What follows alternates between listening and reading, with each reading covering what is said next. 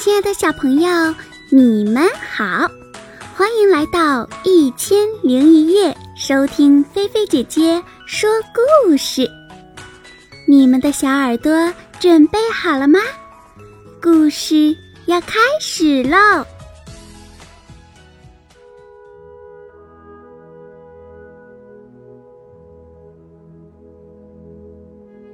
狼、马和狐狸。有一只狐狸，虽然年纪轻轻，却学得老奸巨猾。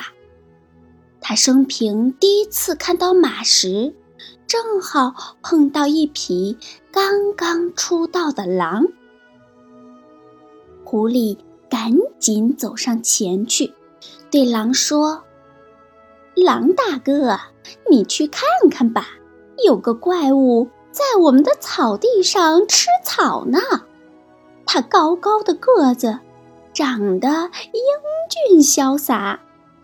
看到它呀，现在我的心里还是美滋滋的呢。哦，难道它比我们还健壮？呵呵，你跟我讲讲，它到底长得啥模样？狼笑着问：“假如我是个画家或大学生什么的，”狐狸说道，“我将先描绘出你见到他以后的喜悦之情。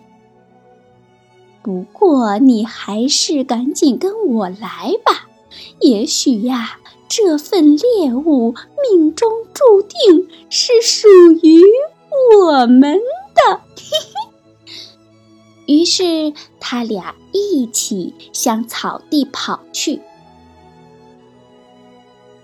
这匹在草地上吃草的马，对这两位不速之客没有多大的兴趣。他想拔腿就走。这时，狐狸赶忙走上前去，对马说。哎，老爷，您卑贱的仆人很想知道大家是如何称呼您的。这匹马可不是等闲之辈，他回答说：“先生们，你们可以看看我的名字，我的鞋匠把它刻在了我的铁掌上。”狐狸赶紧说自己文化水平低，还说：“哎，我的父母啊，没有让我受过一丁点儿教育，所有的家当就是一口土窑。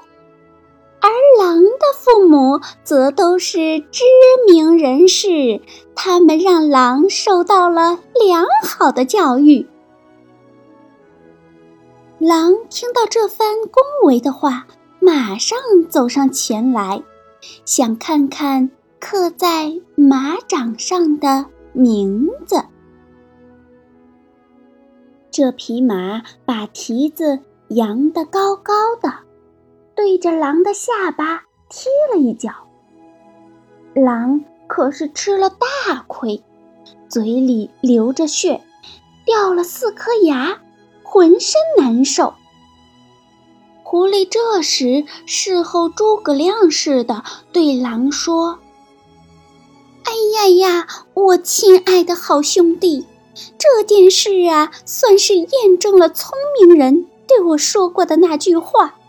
今天呀，这匹马又把它写在了您受伤的下巴上。”那就是聪明人一般不会轻易相信陌生人说的话。好啦，小朋友，今天的菲菲姐姐说故事就给你说到这儿啦。